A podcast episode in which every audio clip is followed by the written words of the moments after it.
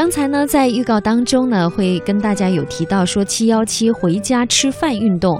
其实说到回家吃饭啊，我觉得尤其是在大都市生活当中呢，已经是对很多朋友来说还算是比较陌生的吧。呃，因为有百分之四十的女性白领表示不愿意下厨，是有调查显示的哦，不是凭空说的。所以呢，这个回家吃饭呢，已经呃成为很多人我觉得是一种。奢侈的愿望，你比如说我，如果在工作很忙，再加上有出差的话，基本上可能家里一个月都不开火都有可能的。好像开火你能会做似的。那当然会做啦，呀不会做怎么长这么大？呀，那是喂的好。我吃的饭 啊，不是什么，我吃的盐比你的年龄还大。说不好你不要乱说，这样我说我吃的远比你走的路都多。其实呢，我觉得我是一个非常喜欢在家做饭的人。我有体会，就是觉得，其实有的时候在家又开始，哪怕没有饭，煮一碗饺子也比上外面吃更放松。这说明你不用经常加班。啊，所以呢，就是我一般都是带着饺子来到台里加班的。嗯，呃，然后今天呢，我们就要和记者亚平呢一起，还有我们的咱们的台湾媒体同行吧，对于这个。近百家媒体积极响应的一个公益活动，叫“七幺七回家吃饭运动”。我们一起再来回顾一下，一起来听听。你来过大陆吗？去过啊，还真跨过去啪啪走嘞，真的。你去过台湾吗？现在去台湾还真蛮方便的。的女孩看过来，看过来，看过来。两岸见闻各不同，乐游记录大神州。两岸连连看。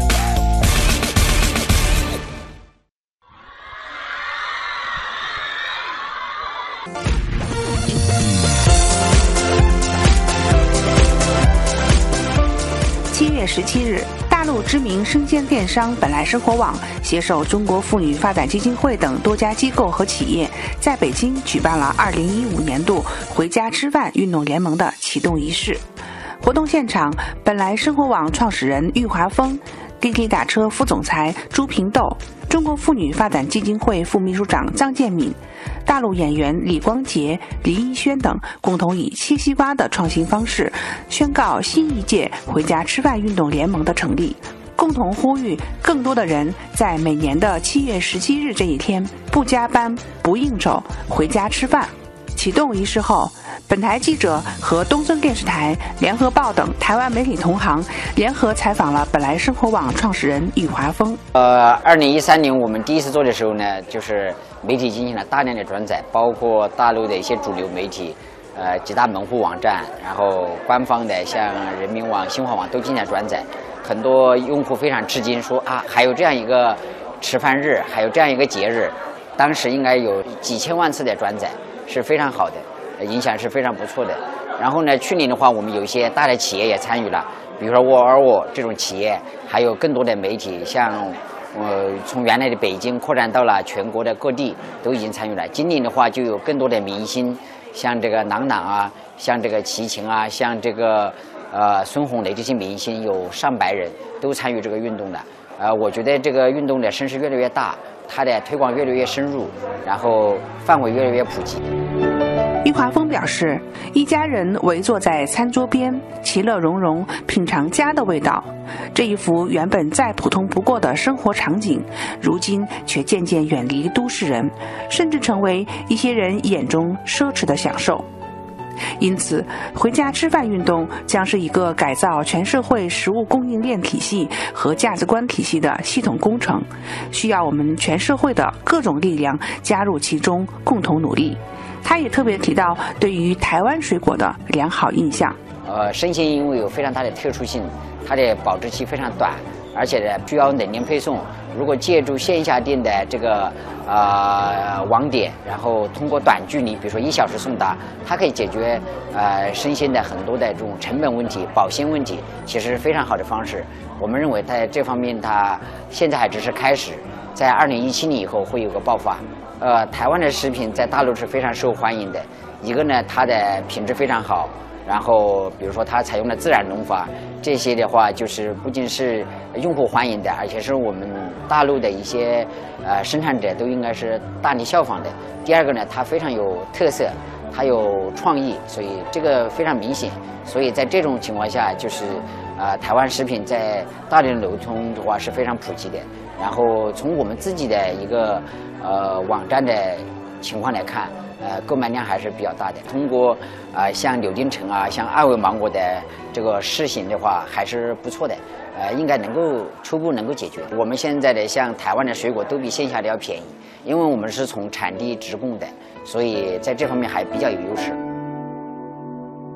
启动仪式上，本来生活网和滴滴打车联合发布了《中国人回家吃饭调查报告》，针对北京、上海、广州、深圳等城市都市人回家吃饭现状，郁华峰不无忧虑地表示：“加班应酬是当今都市白领回家吃饭的宿敌，而白领们工作压力大，青年男女生活观念的转化正在让回家吃饭这个简单的行为日渐疏远。”针对以上现象，本来生活网联合滴滴打车共同推出回家吃饭专车服务，以实际行动解决回家的胃和吃饭的胃两大难题。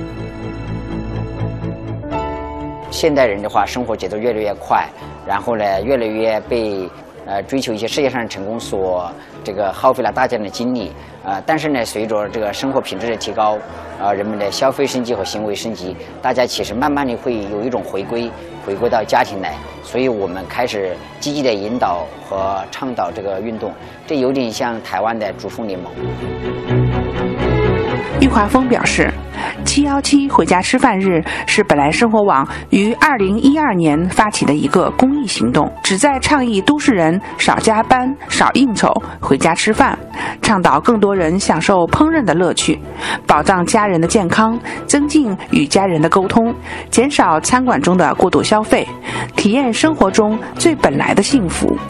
如今，通过线上和线下的宣传，由本来生活网发起的“回家吃饭”运动，已成功吸纳数百万的粉丝，成为中国人回归家庭观念中不可替代的一股正能量，也得到吴秀波、海清等上百位两岸明星和知名人士的支持。全国上百家媒体也发起并响应了这一运动。七幺七回家吃饭日已成为当下我国最主流的公益活动之一。与此同时，面对大陆地区庞大的互联网生鲜食品市场，郁华峰指出，只要抓住了，都是商机。他也欢迎台湾电商业者迎接机遇和挑战。呃，我觉得大陆的电商其实已经开始慢慢的，还是在往前进化。比如从呃大的卖场，就是一些大的平台，慢慢的有一些垂直类的平台也开始兴起了。就是因为大的平台的话，它关注点非常多，但是像我们这种专注食品，像这种呃专注服饰或者专注化妆品的这种平台，它呢在专注一个领域，它可以做得更细更透，所以这些也在兴起。还有一个呢，就是 O2O 的兴起，就是从线下和线上的结合。还有就是正在一个兴起的领域是产业互联网，就是我们用互联网的方式去整合大农业、食品这个产业链。其实它这种进化其实是非常有意思的，符合这种。嗯，互联网发展潮流和线下商业的一个呃未来的发展的方向，啊，那么这个升级的话，其实还是刚刚才开始，并没有说呃已经完成了。另外一个问题就是说，台湾很多业者，很多很多电商业者也想进军大陆，嗯，那你给他什么样的建议？挑战在哪？啊，台湾的话，其实我觉得有几个，一个是要正品。这是我们强调的，就是说，啊，如果不是正品的话，我们很难销售。第二个的话，就是最好有所整合，因为台湾的品牌的话，啊，比较有创意，但是呢，它的量太小。如果量太小，就是说，当我们，嗯，好不容易推了一个品牌之后，就发现它的量不够，这实际上是巨大的浪费。然后我们要去推另外一个品牌，所以就希望台湾的，呃，同类的商家能够生产商能够整合起来，呃，共同来树立一些品牌。这样对大家都有好处。